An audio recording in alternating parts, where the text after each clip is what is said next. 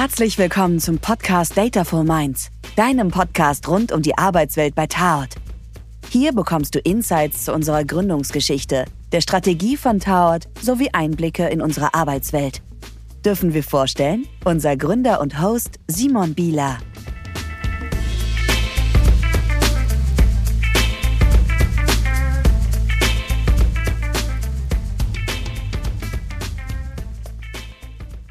Hallo und herzlich willkommen zu einer neuen Folge unseres Podcasts Dataful Minds. Heute mit Frederik Bauerfeind. Frederik, du bist eine Tarot-Legende eigentlich schon. Ähm, seit März 2019 bei uns angefangen als Data Consultant. Und du hast dich, ähm, ich finde das immer interessant, mit den Leuten über ihre Bewerbungsverfahren zu sprechen, weil ich mich immer nicht an die Bewerbungsgespräche erinnere. Du hast dich bei uns aber aktiv beworben. Wir haben dich gar nicht angesprochen. Ja, richtig. Ich habe äh, damals über Xing die Janine angeschrieben und habe äh, gesagt, dass ich total begeistert bin von eurem Laden, ähm, dass ich Bock habe, viel zu lernen. Äh, ich glaube, es gab auch die Data Consultant Stelle, habe aber gar nicht so richtig gewusst, ob ich darauf passe. Skills hat vielleicht nicht gepasst, weil ihr was Richtung Tableau Power BI gesucht habt. Ja, und dann äh, bin ich zum Probetag gekommen, ähm, habe Till kennengelernt, habe Benedikt, dann noch andere Leute natürlich getroffen ähm, und ähm, es hat gepasst. Also äh, deshalb sitze ich auch heute hier. Ne? Ähm, wie alt warst du denn damals? Wir haben ja mit, mit deinem Alter, das ist so ein Ding, weil du wirst grundsätzlich älter geschätzt und musst hin und wieder mal deinen Ausweis auch vorzeigen, glaube ja. ich, weil man es dir nicht abnimmt, äh, wie alt du eigentlich bist. Wie alt warst du 2019? 2019 äh, war ich 21. Ja, nee, 22. So, 22, genau. Ja, ja es ist äh, das Alter. Die Leute schätzen mich immer über 30. Gibt es auch verschiedenste Stories zu. Also, es kann sehr unangenehm werden. Für dich oder für die anderen? Ich glaube eher für mich. Also, letztens hatten wir so eine Situation, wo eine blinde Person am Tisch saß und die hatte so eine App, womit man dann die Leute scannen konnte und die App beschreibt dann die Person, die einem vorsitzt. Und die App hat dann gesagt, ja, ein 39-jähriger Mann mit schwarzen, mittellangen Haaren sitzt vor dir. Das war ein bisschen unangenehm, aber ja. Genau, und aktuell bist du 24 eigentlich, Nee, ich. 26. 26, genau. Entschuldigung, genau. Ja, wir können beide nicht rechnen. Ne? Ja, aber, ist, ja, genau, aber das da, muss, muss man im Verkauf auch nicht. So, das ist nicht unbedingt richtig. Ja, genau. genau, und ähm, Jetzt bist du bei uns aufgestiegen, eigentlich Stück für Stück, ähm, bis zu einem Titel, den wir jetzt hier gefunden haben, der Chief Commercial Officer. Ähm, aber das ist nicht deine einzige berufliche Tätigkeit, sondern am Wochenende lebst du noch ein zweites Leben, ähm, denn Frederik arbeitet am Wochenende gerne bei seiner Familie im Wald. Ja. Und äh, was mich immer beeindruckt, ist, äh, dass du, ich bin ja so ein Scheinesammler mhm. und äh, Du hast etwas, was ich noch nicht habe, nämlich einen Kettensägenschein. Richtig. Ist das was, was dir hier bei der Arbeit etwas nutzt?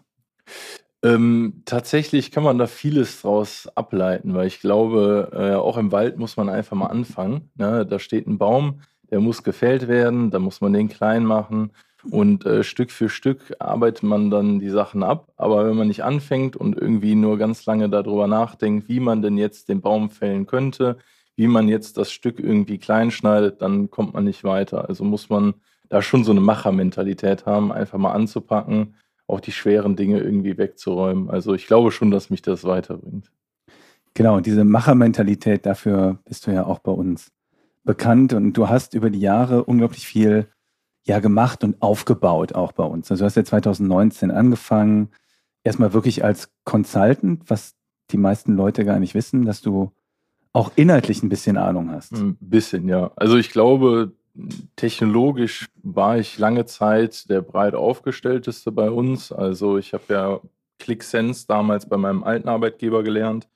Ähm, dann Tableau und Power BI 2019. 2020 hat es dann mit den ersten Azure-Projekten gestartet. Ähm, und das war schon, ähm, ja, sage ich mal, ziemlich breite Palette und das hat mir auch viel geholfen, um einfach auf Projekte gestafft zu werden Gas zu geben, also auch einfach zu arbeiten. Weil früher hatten wir natürlich noch nicht so eine Auftragslage wie heute und da konnte ich schon deutlich flexibler einfach agieren. Und warum hast du dich dann in diesen Sales- und Business Development-Bereich reinentwickelt? Warum bist du nicht da geblieben, wo du warst? Ja, ich glaube, das hat zum einen mit dem unternehmerischen Denken zu tun, äh, was bei mir fest verankert ist. Ich habe äh, Lust, Kunden weiterzuentwickeln, weil ähm, im Grunde genommen geht es ja immer darum, Probleme zu lösen. Ein Kunde meldet sich bei uns, hat eine Herausforderung und die möchte ich eigentlich lösen. So, und am Ende ist Sales nichts anderes als ein Berater, der das vielleicht auf einer High-Level-Ebene macht, mit dem C-Level, mit dem IT-Leiter und versucht, ähm, ja, so eine Guidance zu geben durch die Digitalisierung, durch die Arbeit mit Daten. Und ich glaube, die Kombination hat mich dann ja dazu bewegt, äh, in die Richtung zu gehen. Und dann hast du über diese Sales-Stelle ja einiges aufgebaut. Wie viele Leute waren wir, als du bei uns angefangen hast, 2019? Ich glaube, wir waren sechs Personen.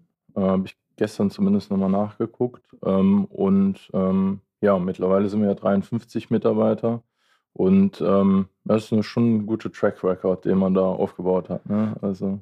Und was hast du aufgebaut im Sales? Also was hast du vorgefunden? Ich glaube, wir hatten damals schon, also eine Webseite hatten wir auf jeden Fall. Genau, das also die, die Webseite mittlerweile dreimal gelauncht.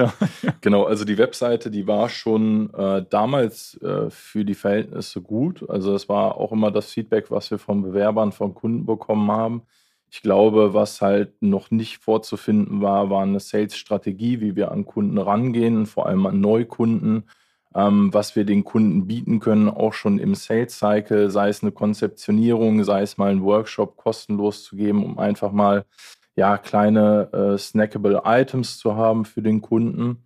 Ähm, wir haben mittlerweile ja ein Team aus acht Personen. Ähm, das heißt, wir haben auch da das Team von, glaube ich, damals drei Mitarbeitern auf acht äh, erweitert. Das ist natürlich auch nur möglich, dass die Wetten, die wir damals eingegangen sind, auch aufgegangen sind. Ähm, ja, weil wir dann gesagt haben, wir müssen im Business Development investieren, wir müssen im Sales investieren, wir müssen aber auch im Marketing mal ein paar Wetten eingehen äh, wie Google Ads, äh, wie LinkedIn und, und, und. Und da sind ziemlich viele Wetten aufgegangen. Also ähm, wir wären gute Roulette-Spieler, glaube ich. ich bin es nicht, ich habe es schon versucht. ja. Genau. Ähm, okay, also ein großes Team aufgebaut tatsächlich. Ja. Und ähm, genau, und was sich geändert hat, ist natürlich klar die, die Größe deines Teams und vielleicht auch die Professionalität in unserer Herangehensweise. Aber würdest du sagen, der Sales-Prozess ist heute ein anderer als damals?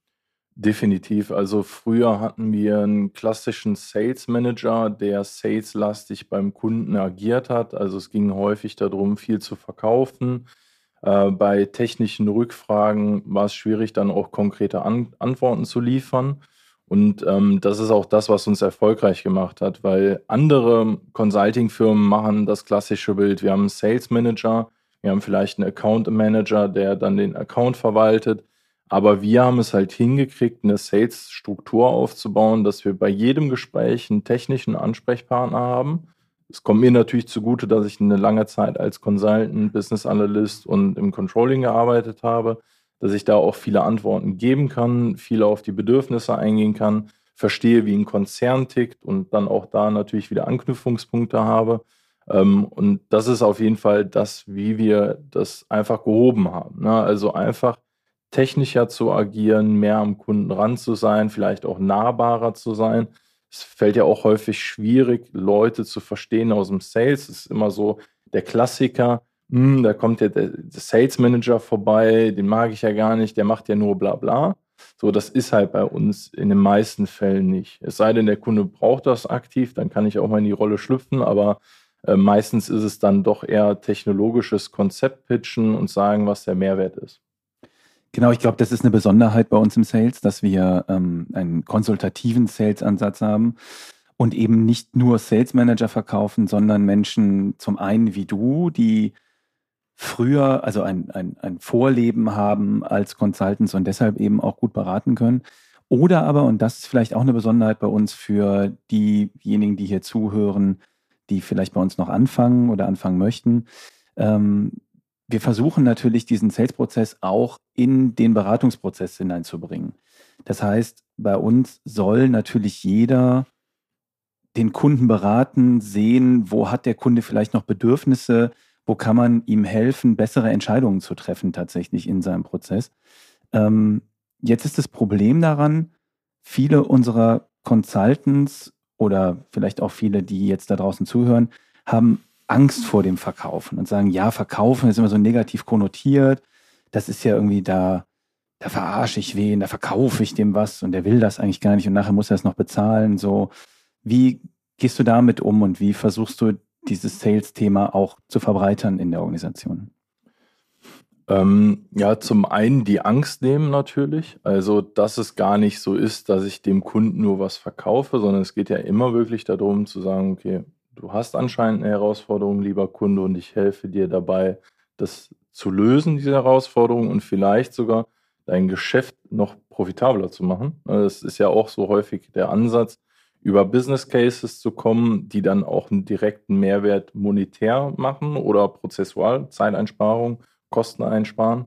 Ähm, ja, aktiv auf jeden Fall Leute einbinden ne, in den, in den Sales-Prozess, was für mich aber nichts anderes ist als ein Beratungsgespräch, ähm, weil es immer darum geht, wirklich nah am Kunden zu sein, den Kunden zu kennen und deshalb müssen wir auch die Projektteams integrieren, weil die natürlich den ganzen Tag nichts anderes machen, als mit dem Kunden zu tun, äh, zu tun zu haben und den Kunden super kennen. Ne, und die Kombination äh, funktioniert dann im, im Kundenentwicklungsbereich auf jeden Fall sehr, sehr gut. Ne?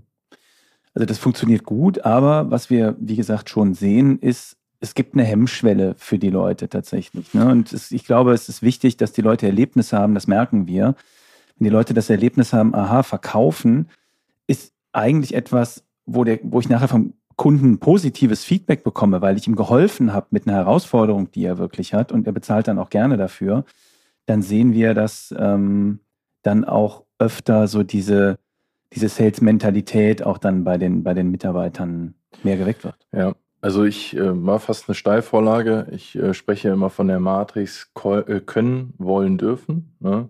Führt zu Leistung jeglicher Art. Ne? Das kann man auf alles beziehen. Ich glaube, es ähm, hapert nicht daran, dass bei uns die Consultants wollen, ne? sondern es geht mehr um das Können. So, weil häufig ist es so, dass man in seiner eigenen Bubble unterwegs ist. Nehmen wir jetzt mal das Beispiel Tableau, nehmen wir mal das Beispiel Power BI. Da ist man super Experte drin. So, jetzt hat, sieht man beim Kunden die Herausforderung, oh, Datenmanagement kriegt der nicht hin. Oh, der bräuchte mal eine Data Science Beratung, weil der ein Forecasting machen möchte dann fehlt es konkret an dem Wissen, das aufzunehmen und zu sagen, okay, ich gebe das vielleicht an eine Person ab, die es kann.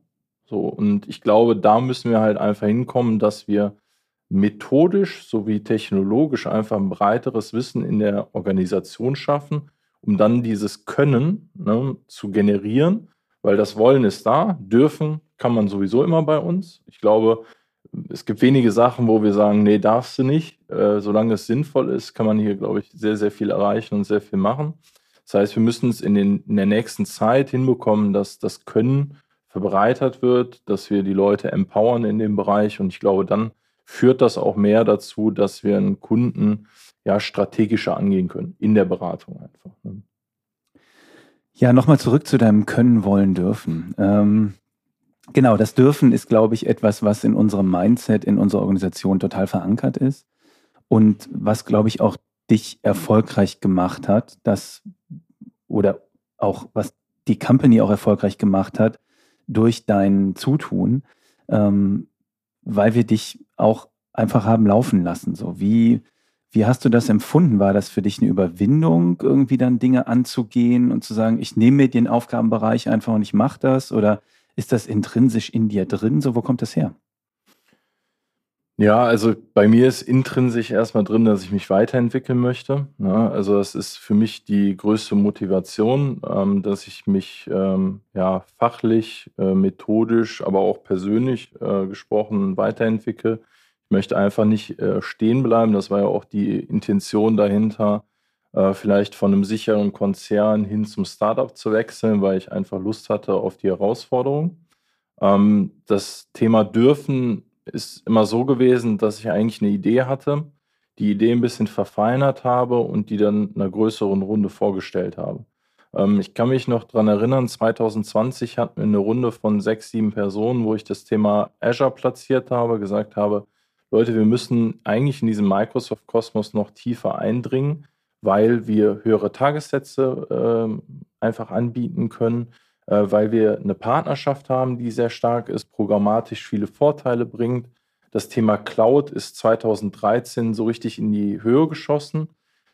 In Deutschland waren wir aber immer noch 2020 im Bereich Data ein Early Adopter. Also es gab wenige Anbieter in dem Bereich.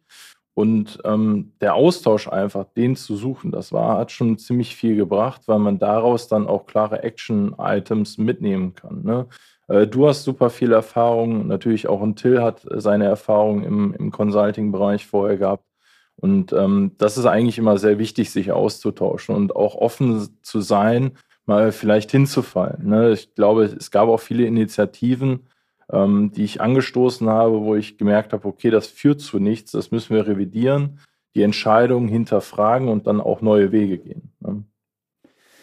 Ja, können, wollen, dürfen. Zum Können gehört auch, ähm, ja, dass man seine Grenzen beachtet. Ähm, man kann nicht immer so und auch das hast du vielleicht in deiner Geschichte schon mal erlebt, so wenn man dann irgendwie Gas gibt und sich weiterentwickelt, so dann dann manchmal findet man vielleicht die Bremse nicht, die man manchmal braucht. So, ähm, wie, wie, wo findest du deinen Ausgleich? So, wo sind deine Grenzen?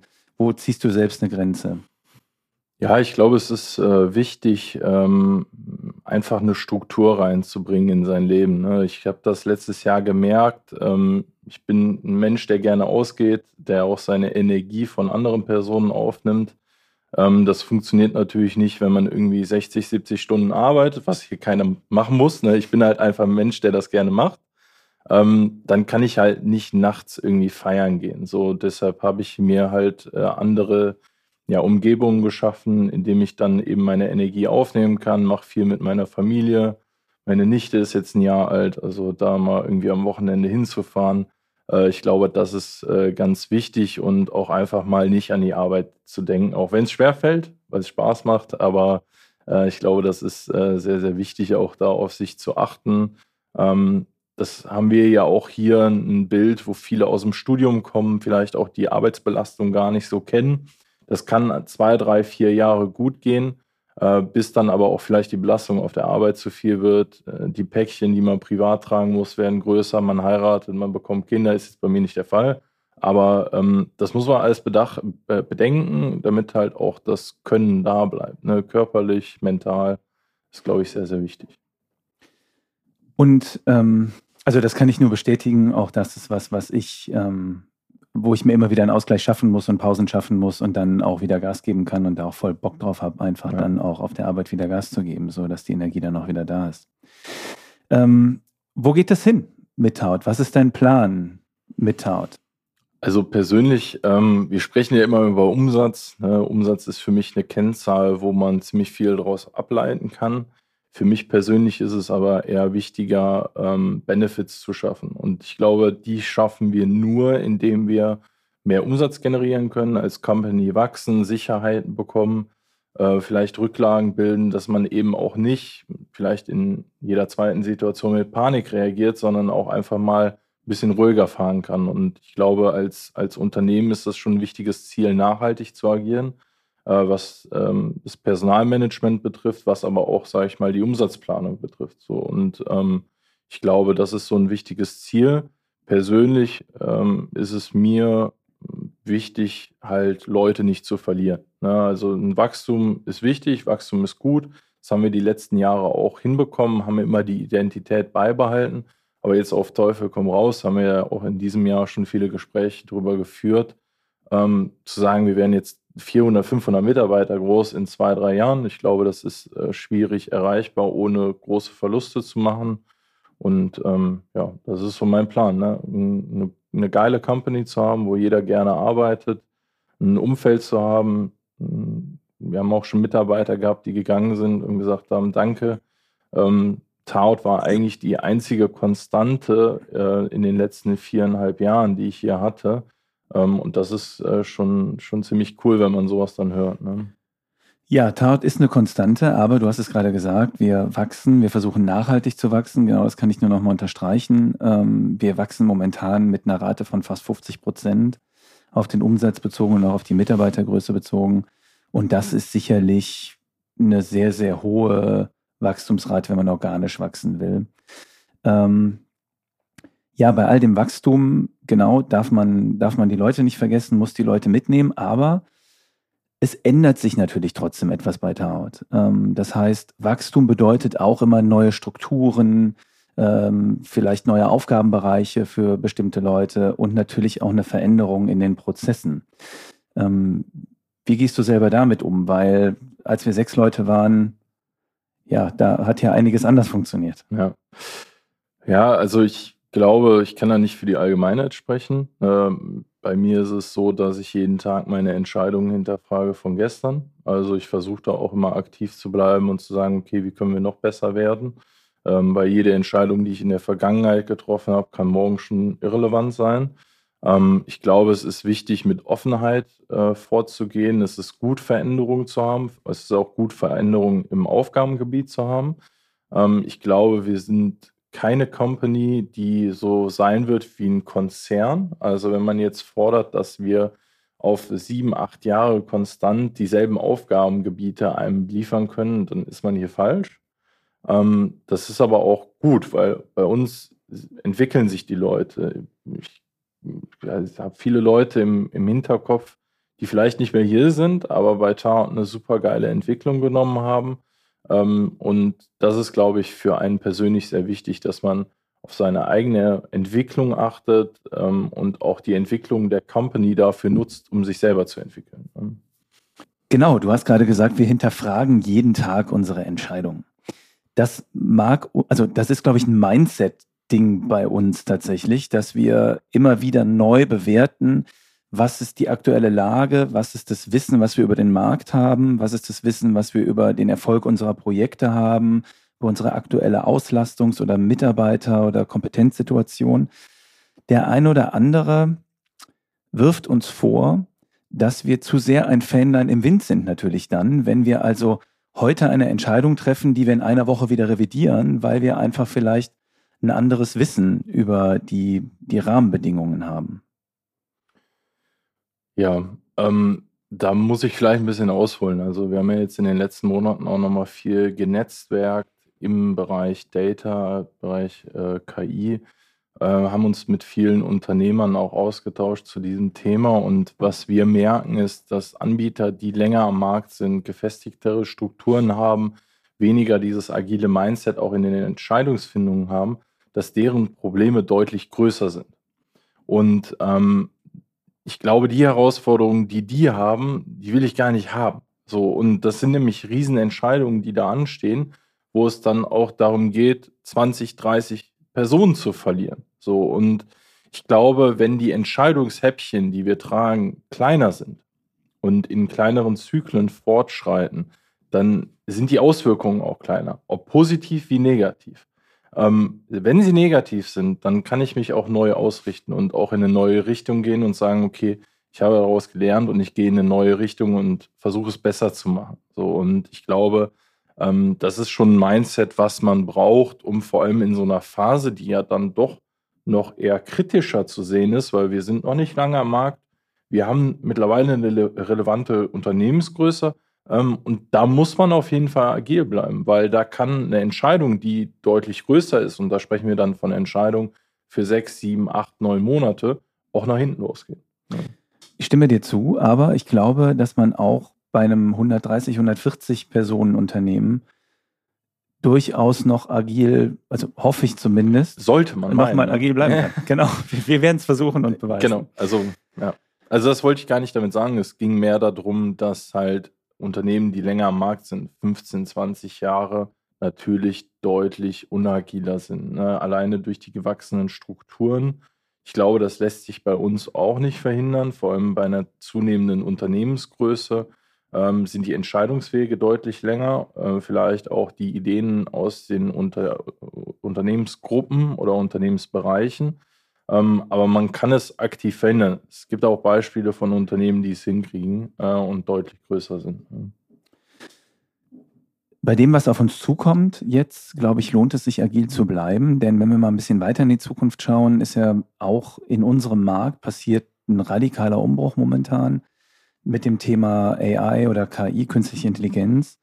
Ähm, was ist, wenn man diesen Podcast vielleicht in einem Jahr hört, ist es vielleicht, eine, vielleicht ein, ein, ein Zeitzeugnis und ist sehr lustig, was du jetzt sagen wirst. Aber was ist deine Einschätzung dieses Marktes? Inwiefern wird das auch für Taut eine Konsequenz haben? Ähm, ist das ein Umbruch oder wird es am Ende doch gar nicht so schlimm? Ich glaube, in einem Jahr wird der Umbruch noch nicht da sein. Ähm, ich lese viele Studien, was so das Thema Digitalisierung in Deutschland betrifft, äh, war jetzt auf vielen Messen und es ist traurig, wo Deutschland steht heutzutage, äh, was das Thema angeht. Und ich glaube, dass in einem Jahr vielleicht mal das Denken in die Richtung anfängt in Deutschland. Ähm, bei uns sollte es natürlich deutlich früher passieren. Ähm, unsere Arbeit wird sich ja zunehmend vereinfachen. Das ist, fängt aber nicht beim Thema KI an oder wenn Unternehmen KI irgendwie versuchen einzusetzen.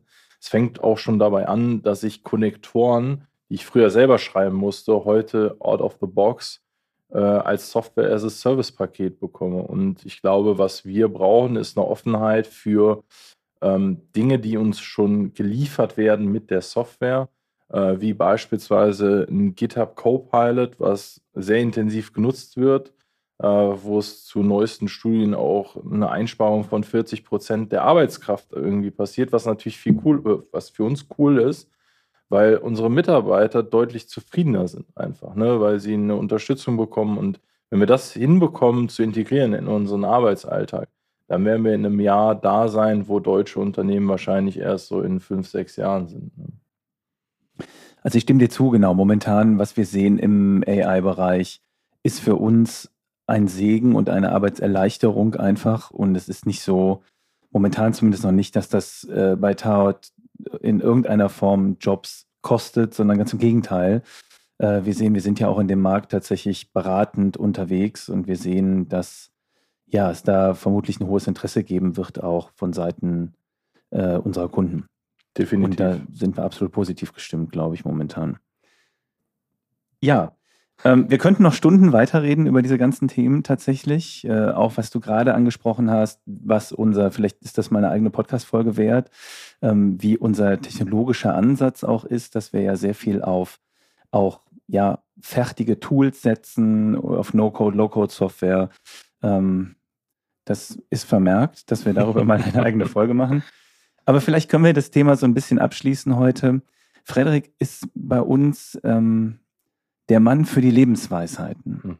Und ähm, vielleicht hast du für unsere Zuhörer noch eine aktuelle Lebensweisheit und äh, kannst uns ein bisschen erzählen, was inspiriert dich gerade oder welches Buch liest du gerade oder was ist so dein aktuelles Thema da? Ja, also äh, Lebensweisheit Weisheit Nummer eins ist natürlich Energie folgt der Aufmerksamkeit. Dafür bin ich bekannt. Äh, ich glaube, es ist wichtig, immer positiv an die Dinge ranzugehen. Äh, nur wenn ich auch weiß, dass es positiv ausgehen sollte, kann ich auch positiv an die Aufgaben herangehen. Wenn ich da negativ rangehe, dann sende ich auch immer negative Energien, sei es in einem Termin, sei es äh, in der Arbeit mit mir selbst oder ähm, an der Aufgabe. Ähm, deshalb denkt immer daran, dass alles gut wird und ähm, dass es auch schon erfolgreich laufen wird. Äh, was mich ähm, aktuell sehr beschäftigt, ist äh, das Buch Amp It Up von dem CEO von Snowflake. Ähm, der beschreibt ähm, zu großen Teilen genau das, worüber wir heute gesprochen haben. Wie schafft man es, ein Unternehmen, und zwar Snowflake, ist das Unternehmen gewesen, was am schnellsten eine Milliarde Bewertung bekommen hat am, an der Börse. Äh, wie bekommt man es hin, ähm, Mitarbeiter nicht zu verlieren auf dem Weg und vielleicht auch zu fördern? Äh, wie sehen da Strukturen aus? Äh, wie sieht eine Strategie aus? Denn er sagt, eine Strategie brauchen wir nicht. Execution before Strategy. Fang erstmal an zu arbeiten. Wenn du die ersten Schritte der Arbeit gemacht hast, kannst du erst einschätzen, wie eine Strategie aussehen kann. Ähm, das ist bei uns auch immer häufig der Fall, weil wir machen immer Dinge, die entweder keiner vor uns gemacht hat oder wir selber noch nicht gemacht haben. Das heißt, ich versuche erstmal was zu machen, zu leisten, um dann eben auch daraus eine Strategie im Übergeordneten abzuleiten. Und da schließt sich der Kreis äh, zu, unserem, zu unserer Diskussion über deine Waldarbeit und deine Machermentalität, die man auch da jetzt gerade wieder sehr, sehr schön exemplarisch gesehen hat, ähm, was dein Mindset ist. Und ich freue mich, mit dir gemeinsam auch Taut auf die eine Milliarde Bewertung zu bringen mit diesen Methoden. Und bedanke mich ganz herzlich für das Gespräch und hoffe, dass der ein oder andere Zuhörer irgendwas mitnehmen konnte aus unserem Gespräch und freue mich, wenn ihr auch das nächste Mal wieder zuhört bei unserer nächsten Folge. Danke Simon, danke auch für das Vertrauen der letzten Jahre.